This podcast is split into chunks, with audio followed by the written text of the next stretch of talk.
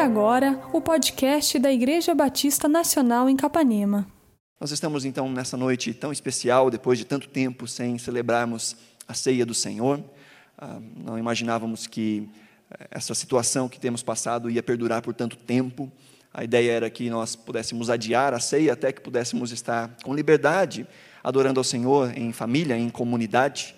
Mas como nós estamos percebendo que as coisas estão ah, caminhando, ah, caminhando, mas ainda a passos ah, muito lentos, então nós vamos nessa noite nos lembrarmos da morte e da ressurreição de Cristo como comunidade, juntamente com aqueles que puderam estar aqui nessa noite, aqueles que estiveram pela manhã lá em Planalto. Uh, estamos tentando mobilizar aí uma força-tarefa para, de alguma forma, também dar assistência àqueles que não podem estar aqui, que são impedidos de estarem aqui, para que este momento de celebração da ceia uh, nos seja para todos, né? possa ser comungado entre to toda a igreja ou o maior número possível de irmãos da nossa comunidade, nesse ato tão necessário da nossa fé, de uma exposição tão necessária da nossa fé. Veja, quando nós olhamos para o Antigo Testamento, nós vemos muitas festas. Deus estabelece festas, não só porque Deus é um Deus festeiro, mas porque as festas trazem elementos de ensino. Sendo Deus o dono de toda a sabedoria e sendo Ele o nosso construtor, a psicologia moderna e até mesmo a pedagogia moderna já tem nos instruído, nos ensinado que existem pessoas que têm diferentes tipos de aprendizado. Tem pessoas que aprendem muito mais com aquilo que ouvem, tem pessoas que aprendem muito mais com aquilo que veem.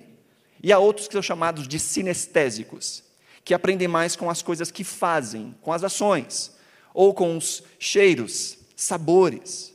E quando nós olhamos para o Antigo Testamento, nós vemos o Deus de graça e misericórdia aplicando a sua palavra e trazendo à memória do seu povo as suas instruções tocando em cada um desses sentidos. E as festas do Antigo Testamento apontam para isso. Era nas festas que se ouvia porque é que as festas existiam. Se você pega ah, ah, o Êxodo, você pega Deuteronômio e vai ver as explicações da Páscoa, Deus diz ao seu povo: façam isso e expliquem para os filhos de vocês o que está acontecendo, por que é que vocês estão comendo esta ceia. Então, durante as festas, as pessoas ouviam a exposição da palavra, cheiravam os alimentos, comiam os alimentos, tocavam os alimentos, viam os alimentos, como uma forma de instrução completa do indivíduo naquilo que precisava ser retido da parte do Senhor. Jesus estabelece isso também na nova aliança. Embora no Antigo Testamento haviam várias festas, vários memoriais, no Novo Testamento Jesus estabelece apenas dois memoriais, duas ordenanças: o batismo e a ceia do Senhor. O batismo é algo que nós praticamos quando nós temos o entendimento da fé e queremos de fato, eh, no poder da nossa decisão, no poder da nossa escolha, no poder das nossas faculdades mentais, expressar publicamente a nossa fé em Cristo. E fazemos isso uma única vez. Mas a ceia do Senhor nos é dito pelo próprio Senhor, tanto nos textos dos evangelhos, como aqui no texto que nós vamos ler no, é, pelo apóstolo Paulo, a ceia é chamada a acontecer na vida do cristão sempre, com regularidade, com continuidade. Se você estiver com a Bíblia aberta, vamos ler aí, 1 Coríntios capítulo 11, o verso 23 em diante, um texto que nós conhecemos muito bem e citamos todas as ceias. Diz a palavra do Senhor: Pois eu recebi do Senhor o que também entreguei a vocês, que o Senhor Jesus, na noite em que foi traído, tomou o pão e, tendo dado graças, partiu e disse: Isso é o meu corpo que é dado em favor de vocês. Façam isso em memória de mim. Da mesma forma, depois da ceia, ele tomou o cálice e disse: Este cálice é a nova aliança no meu sangue. Façam isso sempre que o beberem em memória de mim. Porque sempre que comerem deste pão e beberem deste cálice, vocês anunciam a morte do Senhor até que ele venha. Jesus nos ensina a fazer isso sempre, a rememorar este ato sempre. Agora, o que é sempre? O que é fazer ou participar da ceia sempre? Bom, isso depende muito mais da gente. Não há nenhum ah, requisito estabelecido nas Escrituras de como é essa frequência. Quantas vezes ao mês, ao ano, a igreja ao longo da história tem usado variadas, uh, variados organogramas e cronogramas para suas atividades eclesiásticas. E a ceia é uma dessas atividades que há liberdade para que as igrejas possam estabelecer. Há igrejas que celebram a ceia todos os domingos. Todos os domingos há ceia. Há outras, como é o caso da nossa, em tempos de normalidade, que celebra a ceia uma vez ao mês. Outras igrejas celebram a ceia uma vez ao semestre.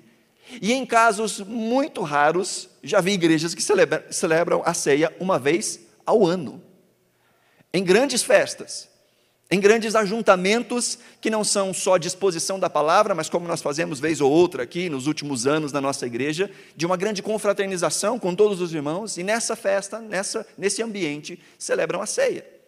A Bíblia nos, dá a, a instrução de com que regularidade deve ser feita. Mas há uma instrução clara: façam isso sempre. Façam isso com constância, com regularidade. E por que a ceia precisa ser rememorada sempre? Porque a ceia é o resumo de todo o Evangelho. A ceia é o resumo de todas as nossas ações enquanto cristãos. A ceia resume não só os atos salvíficos de Cristo, mas as nossas responsabilidades enquanto cristãos. E nessa noite eu gostaria de pensar com os queridos em quatro palavras, para tentarmos resumir o ato da ceia e o que é que nós relembramos em toda a ceia, em quatro palavras, para que tentemos, possamos tentar gravar essas palavras. A primeira palavra, e provavelmente a que nós mais atribuímos sentido à ceia, está registrada aí no texto que nós lemos, principalmente no versículo 26, em que Paulo nos diz, repetindo as palavras de Jesus, porque sempre que comerem deste pão e beberem deste cálice, vocês anunciam a morte do Senhor, até que ele venha. A ceia é esse memorial da morte, é o memorial da anunciação da morte, da pregação da morte, mas não só da morte, mas o que essa morte de Jesus significa. Então, se há uma palavra que nós podemos sintetizar toda essa ideia da morte de Jesus, é a palavra conhecida como Evangelho. É na ceia que nós nos lembramos do Evangelho, que nós nos lembramos que Cristo morreu. Mas por que é que Cristo morreu? Ele morreu para me substituir. Ele morreu para que o peso do meu pecado não fosse cobrado de mim no dia do juízo. Ele morreu de maneira redentiva, trocando de lugar comigo e atribuindo sobre si as condenações que eram para mim e atribuindo a mim as dádivas, a glória, a justiça, a santidade que era dele. É no ato da ceia que nós nos lembramos que essa morte de Cristo é que abriu o caminho ao Pai. Que nós não chegamos ao Pai pelos nossos próprios méritos, pela, pela nossa capacidade de guardar a lei de Deus, de sermos bonzinhos. Nós não nos achegamos a Deus pela oração. Nós não achegamos a Deus pelo batismo, nós não nos achegamos a Deus pelos atos de tirarmos coisas da nossa rotina ou colocarmos coisas na nossa rotina. Nós só podemos nos achegar a Deus porque Cristo Jesus morreu na cruz do Calvário e abriu um novo e vivo caminho através do seu sangue até o Pai. Nós precisamos nos lembrar disso. Porque na vida de muito cristão parece às vezes que Jesus é um adereço, é um, ah, na linguagem de informática, é um addon, é um algo que se coloca a mais, em que a gente diz: olha, Fulano, é tão bonzinho, faz tudo do jeito certo, só falta conhecer Jesus. Como se conhecer Jesus fosse um só falta. Não conhecer Jesus faz toda a diferença, porque não são os nossos méritos, não é a nossa comparação do nosso uh, diferencial ou da nossa capacidade de sermos de um jeito diferente de outros. Não é o olhar para nós e olharmos para outros e dizer, bom, eu sei que eu não sou perfeito, mas eu já estou muito acima da média. Não é isso que nos dá acesso ao Pai. O que nos dá acesso ao Pai é a pessoa de Cristo Jesus, através da sua morte redentiva. Quando nós nos abraçamos com a morte de Jesus, quando nós nos abraçamos com a cruz de Jesus, e quando nós nos lembramos que aquela cruz era para nós, aquela cruz estava guardada para cada um de nós a cruz da maldição, a cruz da desgraça, a cruz da separação. Não é à toa que Jesus grita na cruz: Deus meu, Deus meu, por que me desamparaste? Este era o nosso grito, era isso que nós deveríamos dizer. Mas porque Jesus disse: Deus meu, Deus meu, por que me desamparaste? Nós podemos chamar a Deus de Pai. A ceia é esse memorial do Evangelho. A ceia aponta para o Evangelho. Quando nós falamos de Evangelho, ou evangelizar, cristãos geralmente pensam que evangelizar é um ato que um crente faz com um descrente. Evangelizar é pregar a palavra a quem ainda não a recebeu. Não, a Bíblia está repleta de evangelismo para crente. Porque nós precisamos nos lembrar. Nós precisamos lembrar da nossa essência. Nós não nos reunimos aqui para nos tornarmos pessoas melhores. Nós nos reunimos aqui para adorar aquele que nos fez servos do Pai, filhos do Pai, herdeiros com Ele. Não porque somos melhores, mas porque Ele é bom. Porque a misericórdia dele dura para sempre. É óbvio que a palavra do Senhor, quando exposta ao nosso coração, nos instrui a uma vida de transformação e nós vamos nos assemelhando a Cristo Jesus. Mas este é um efeito colateral da salvação. A salvação repousa em Cristo Jesus. A salvação repousa no desempenho de Cristo Jesus e não no nosso desempenho. Amém, queridos? Então, a primeira palavra que nós precisamos nos lembrar diante deste ato é a palavra evangelho. Mas há uma outra palavra muito importante, que às vezes é deixada de lado. Vamos aí para o capítulo 10, do versículo um, 16 em diante. Estes dois capítulos, o apóstolo Paulo separa para falar a respeito de ceia. Ele está aqui, ele engata aqui num argumento sobre liberdade cristã. Ele está aqui confrontando esta igreja. Se você já leu a carta de Paulo aos Coríntios, sabe que essa é uma carta muito complicada. Complicada do ponto de vista de como é que esse negócio que ele está tratando aqui pode ser chamado de igreja. Tinha coisas das mais esquisitas acontecendo no meio desse povo. Dentre elas, o uso errado dos elementos da ceia, ou a celebração errada da ceia do Senhor. Gente que achava que poderia olhar para a ceia do Senhor de qualquer maneira, como se fosse mais um ato corriqueiro da vida. Que tinham com Deus uma aliança, ou pelo menos diziam que tinham com Deus uma aliança, mas também se entregavam a todos os tipos de coisas que eram contrárias à mesma fé que eles professavam. Então, Paulo vai gastar o capítulo 10 e o capítulo 11 corrigindo isso, inclusive corrigindo a forma de se celebrar a ceia. E no capítulo 10, lá no versículo 16, Paulo nos diz assim: Não é verdade que o cálice da bênção que abençoamos é a participação no sangue de Cristo, e que o pão que partimos é a participação no corpo de Cristo. Olha essa palavra, participação. Quando nós olhamos para essa linha que está sendo apresentada pelo apóstolo Paulo, ele está falando de uma junção, ele está falando de uma união. Se há uma outra palavra que nós precisamos nos lembrar no tempo da ceia, e que a ceia nos aponta, é para a comunhão. Em primeiro lugar, a comunhão com Cristo. E essa palavra comunhão aponta para duas palavras: uma comum união. Aqueles que nasceram de novo têm com Cristo uma comum união. Estão unidos a Cristo, passaram a ser uma coisa só com Cristo. Não é à toa que nós vemos muitas figuras no Novo Testamento que apontam para isso. Nós vemos o próprio Jesus dizendo: Eu sou a videira e vocês são os ramos, conectados, fazem parte da mesma essência.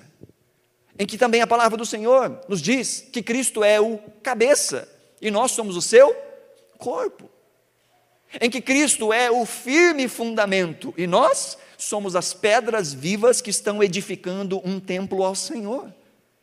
E a maior e mais importante de todas as figuras que falam dessa unidade, Cristo é o noivo e a igreja é a sua noiva. Cristo está unido com a sua igreja. Cristo é um só com a sua igreja. E por que isso é importante, queridos? De nós nos lembrarmos que nós somos, em essência, Cristo. Calma, não estou dizendo que você é Deus. Estou dizendo que você está aliançado com Cristo e que a sua essência deve ser a essência de Cristo. Não é à toa que muito cedo, na história da igreja, os servos do Senhor passaram a se chamar cristãos, que são as réplicas de Cristo, os pequenos Cristos, aqueles que espelham a Cristo. Essa união de Cristo aconteceu conosco e ela nos representa. Veja, quando Jesus vai para se batizar, E o batismo de Jesus foi um batismo do Antigo Testamento.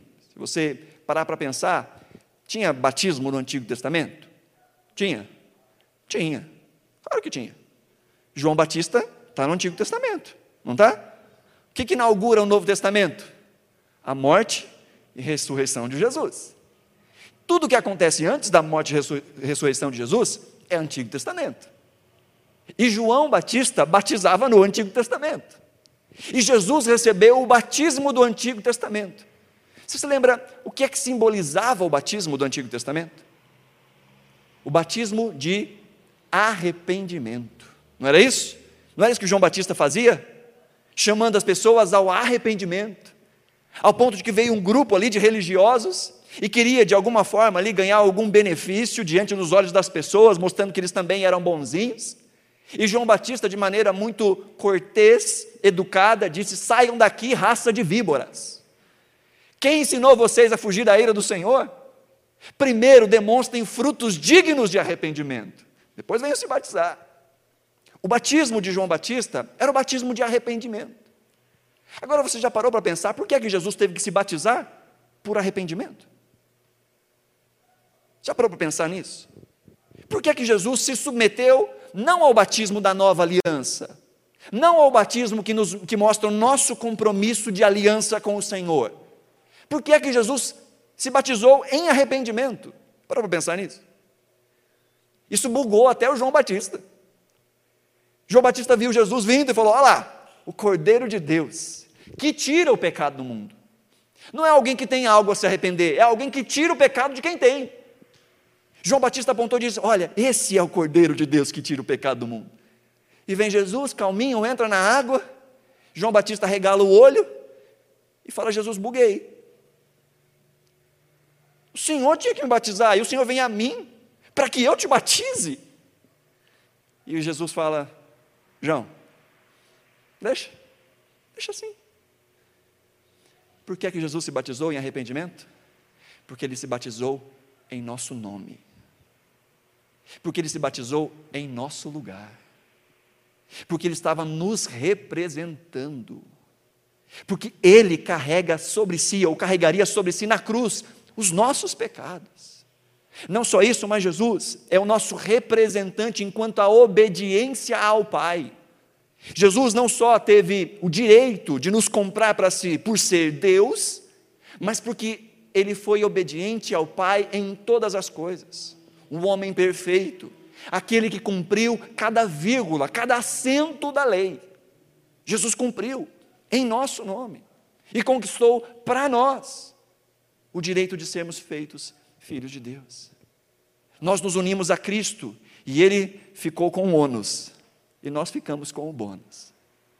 Nós nos unimos a Cristo e ele ficou com o nosso pecado, com a nossa maldade, com a nossa separação entre nós e Deus, e Ele nos deu a sua justiça, a sua santidade, a sua herança e o seu Espírito. E por que é importante nós nos lembrarmos desta comum união?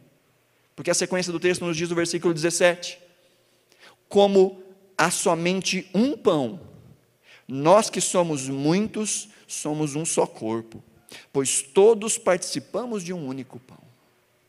Porque é importante nós nos lembrarmos da nossa comunhão com Cristo, da nossa unidade com Cristo. Porque essa unidade com Cristo é o motivo pelo qual nós somos unidos uns aos outros. É isso que nos coloca em igualdade com todo o indivíduo que nasceu de novo. É a cruz de Cristo que nos nivela.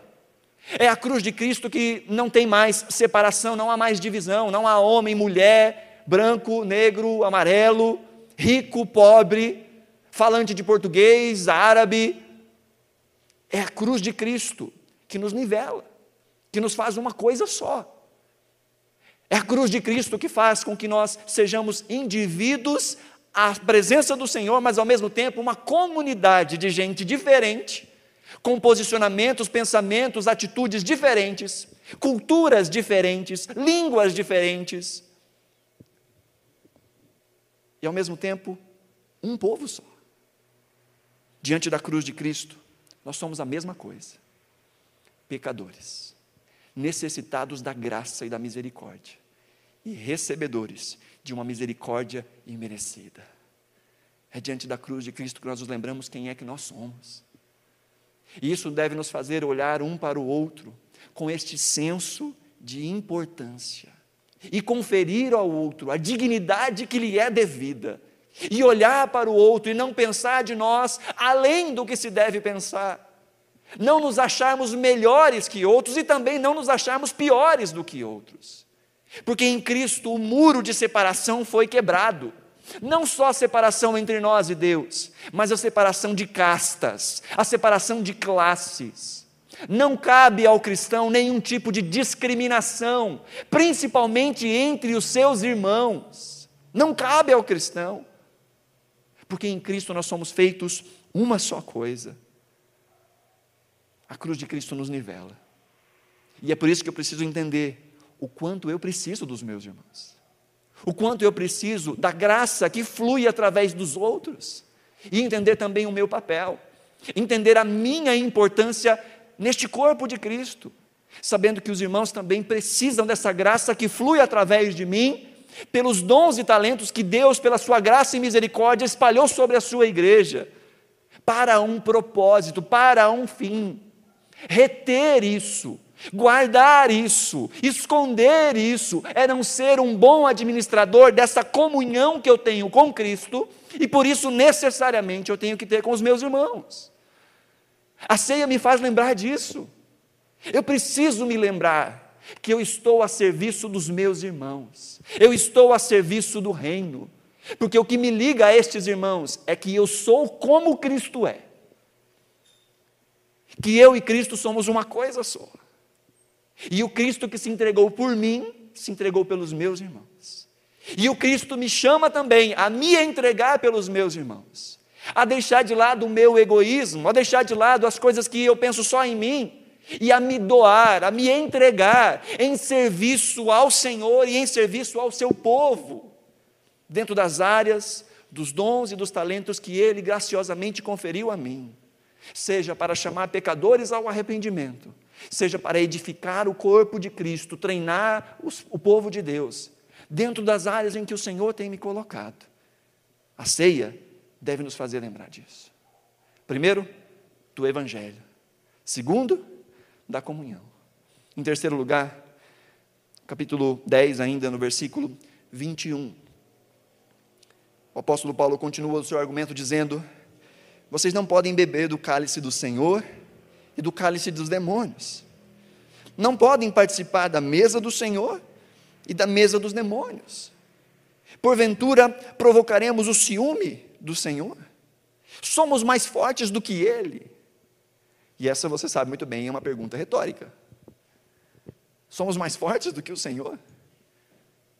Paulo está dizendo, gente, não dá, não faz sentido nos assentarmos à mesa do Senhor e nos assentarmos à roda dos escarnecedores.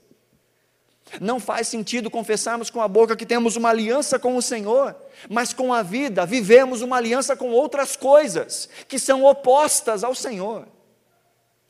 Se há uma terceira palavra que nós precisamos nos lembrar no dia da ceia é separação. Ou uma outra palavra muito conhecida que é igual a essa, santificação. Em que o povo de Deus é chamado a se santificar. Essa separação não significa necessariamente, às vezes é, uma separação de uma pessoa, de um ambiente, de uma amizade, mas uma separação de conteúdo, uma separação de influência, uma separação de padrões, uma separação de ideias. O cristão é esse que sabe que tem uma comum união com Cristo, e por isso ele não pode ter uma comum união com coisas que são opostas a Cristo. E a Bíblia nos ensina tantas e tantas coisas que são opostas ao caráter de Cristo. É óbvio que do lado de cada eternidade, nós vamos lutar. Nós vamos tentar subjugar certas coisas que, hora ou outra, nos subjugam. E a graça do Senhor para nós. A graça do Senhor para vencer as coisas que hoje nos vencem. Há coisas que nós olhamos para a nossa vida e dizemos, graças a Deus, já venci aquela. Há outras que a gente olha e diz, eu achava que eu tinha vencido, mas parece que não. Mas o cristão não é esse que não peca. O cristão é esse que não se acomoda no pecado. O cristão não é esse que é infalível. Cristão é esse que se arrepende, que confessa, que clama, que luta, que busca conhecer. O Senhor nos chama a uma vida de santidade, mas essa santidade é mediada pela obra redentora de Cristo e pela ação do Espírito Santo. E por isso nós oramos, por isso nós nos instruímos mutuamente, por isso nós confessamos os nossos pecados uns aos outros, por isso nós pedimos conselhos. Por isso nós pedimos que outras pessoas caminhem conosco nas áreas em que a gente não consegue fazer sozinho. Porque a ceia nos lembra que nós somos um povo separado, um povo de propriedade exclusiva de Deus. Deus não divide a sua glória com ninguém. Deus não divide a sua devoção com ninguém. Não dá para adorar a Deus, não dá para amar a Deus e amar as coisas que são opostas ao Senhor. Não dá para devotarmos a nossa vida a Deus e devotarmos ao mesmo tempo a nossa vida a nós mesmos, aos ídolos dessa modernidade, ao dinheiro, à fama, ao sucesso, aos prazeres, à beleza e tantas outras coisas. É óbvio que todas essas coisas fazem parte da vida. Todas essas coisas têm o seu quê de necessidade para nós. O problema é quando essas coisas se tornam o alvo último da nossa vida. Quando está para além da nossa devoção com o Senhor. E num confronto entre estes ídolos e o Senhor, o Senhor perde. Num confronto entre os nossos prazeres e a vontade de Deus, os nossos prazeres ganham. O cristão é esse que lembra na ceia de que foi chamado para a separação, que não pode se assentar à mesa de Deus e à mesa dos demônios. Bem por isso nós somos chamados a uma autoavaliação. Olha lá o capítulo 11, no versículo 28 em diante. Verso 27, na verdade, diz: Portanto, todo aquele que comer o pão ou beber o cálice do Senhor indignamente será culpado de pecar contra o corpo e o sangue do Senhor. Examine-se cada um a si mesmo. Então coma do pão e beba do cálice. Pois quem come e bebe sem discernir o corpo do Senhor, come e bebe para a sua própria condenação. E é por isso que há muito entre vós que estão fracos, doentes, e vários até mesmo dormiram. Paulo diz que na hora da ceia, nós precisamos dessa autoavaliação. Não para encontrar os nossos méritos, muito pelo contrário, mas para nos lembrarmos do que é que a ceia significa. Nós temos os elementos da ceia diante de nós, porque Cristo precisou morrer. E porque Cristo precisou morrer? Porque nós somos pecadores. E a ceia é esse momento, não que eu bato no peito e digo, essa semana eu estou bacana, esse mês eu estou garantido, agora eu posso tomar a ceia. Não, a ceia é esse momento que nós abaixamos as nossas cabeças, elevamos o nosso pensamento ao Senhor e nos lembramos do porquê é que Cristo foi à cruz por nós. Qual foi o meu pecado ou os meus pecados que levaram Cristo até a cruz? É o momento em que nós não podemos praticar com frivolidade. É um momento que nós não podemos praticar como uma atitude mecânica, como só mais uma vez, só mais uma ceia, só mais uma parte dessa liturgia. É um momento que nós precisamos de uma profunda reverência ao Senhor, de nós nos lembrarmos que estamos aqui, porque somos separados por Deus e Ele nos chama a uma separação para Deus. Amém, queridos? E a última palavra que nós podemos pensar quando nós falamos sobre a ceia, é claro que a última dentro do, da minha série aqui, dentro do meu esboço, porque a gente poderia olhar para esse texto de inúmeras outras formas. Mas uma outra palavra, que para mim é a melhor expressão, que é a expressão, inclusive, que define o tema dessa pregação, está aí no versículo 26 do capítulo 11, em que Jesus diz: Porque sempre que comerem deste pão e beberem deste cálice, vocês anunciam a morte do Senhor, até que ele. A ceia é esse momento em que nós nos lembramos da promessa do Senhor de que Ele virá. Ele disse que viria e Ele veio.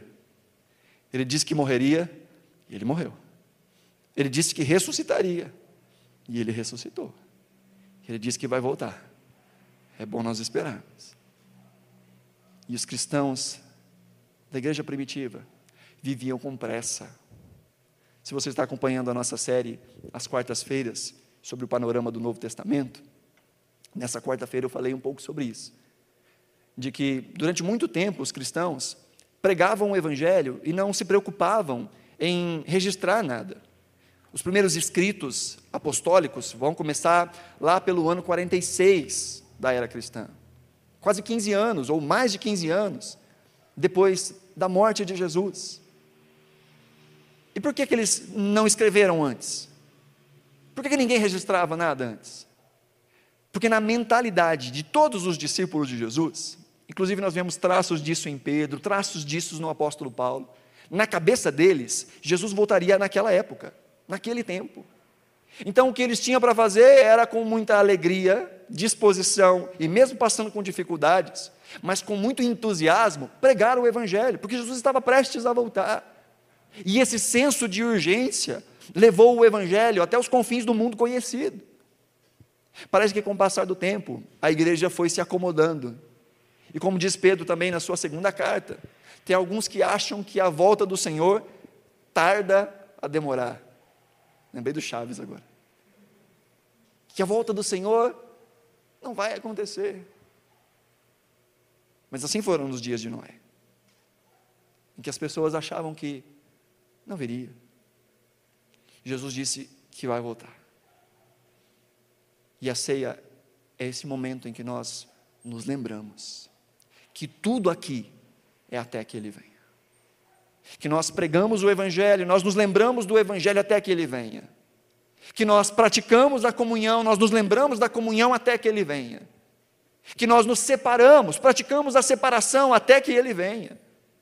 Mas também que neste mundo nós vamos enfrentar dificuldades, dores, sofrimentos, problemas, tragédias dores, doenças. E isso só até que Ele vem.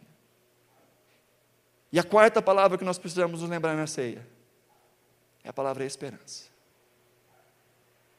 Para nós nos lembrarmos que não existe sobre essa terra uma batalha que dure para sempre. Não existe sobre essa terra um choro que dura para sempre. Na vida do povo de Deus, não. Porque vai haver um dia em que Cristo enxugará do nosso rosto toda lágrima. Vai chegar o dia em que toda batalha será cessada. Vai chegar o dia em que toda dor será extinguida. Que todos os inimigos de Deus serão expostos à vergonha. E o último inimigo a ser destruído, a morte, também será vencido. Mas enquanto esse dia não chega, nós nos lembramos. Nos lembramos do Evangelho nos lembramos da comunhão, nos lembramos da separação, nessa esperança, até que Ele vem. Há um texto belíssimo em Mateus capítulo 26, enquanto você se coloca de pé. Mateus 26, verso 29. Na noite em que Jesus foi traído e estabeleceu a ceia, Jesus disse: Eu digo que de agora em diante não beberei deste fruto da videira, até aquele dia em que beberei o vinho novo com vocês no reino de meu Pai. Nós celebramos a ceia até que Ele venha. E como eu gosto dessa expressão, até que Ele venha.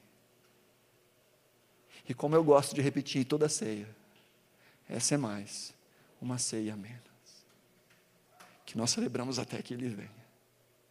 Porque naquele dia Ele disse que beberá do vinho novo conosco no reino do Pai. Sabe o que a sua esperança também nos aponta? Que há um reino, um reino completo, para o qual nós estamos indo. Mas pela misericórdia de Deus e através do povo de Deus, nós trazemos um pouco desse reino aqui para a terra nós clamamos: venha o teu reino. E nós manifestamos esse reino. Nós vivemos pelos padrões desse reino. Nós olhamos para aquilo que o Senhor nos ensina sobre os padrões desse reino e não esperamos chegar lá para viver. Nós vivemos aqui e mostramos a esse mundo que existe um reino, que é esse reino que guia os nossos passos, que são esses padrões que guiam os nossos passos, que é essa esperança que guia os nossos passos e que nós não nos fortalecemos em nós mesmos, mas nós nos fortalecemos no Espírito Santo que foi nos dado como um penhor, como uma garantia. Sabe quando alguém vai penhorar alguma coisa? precisa de uma grana, vai no banco, fala, preciso de um empréstimo. O que você vai me deixar aí de penhor? Tem meu carro, tem minha casa. Isso é, eu vou pagar. Eu vou pagar. E a Bíblia chama o Espírito Santo de o penhor. Jesus disse: Eu vou, eu volto. Mas para mostrar para vocês que eu volto mesmo, eu vou deixar para vocês o meu Espírito. Naquele dia, quando entrarmos no reino, não precisaremos mais de esperança. Graças a Deus, não precisaremos mais de esperança. Porque nós esperamos as coisas que ainda não vemos. E naquele dia nós veremos. Naquele dia não precisaremos mais de fé. Porque a fé é a certeza das coisas que não se veem, a prova das coisas que se esperam e as coisas, a certeza das coisas que não se veem. E naquele dia, nós veremos. Naquele dia, nós teremos. A fé vai passar, a esperança vai passar, mas o amor não vai passar, porque foi o amor, o ticket de entrada para o reino dos céus.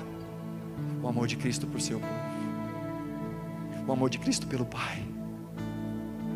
E esse amor que Ele derrama em nossos corações, que é a ação dele em nós, nós só podemos amá-lo porque Ele nos amou primeiro.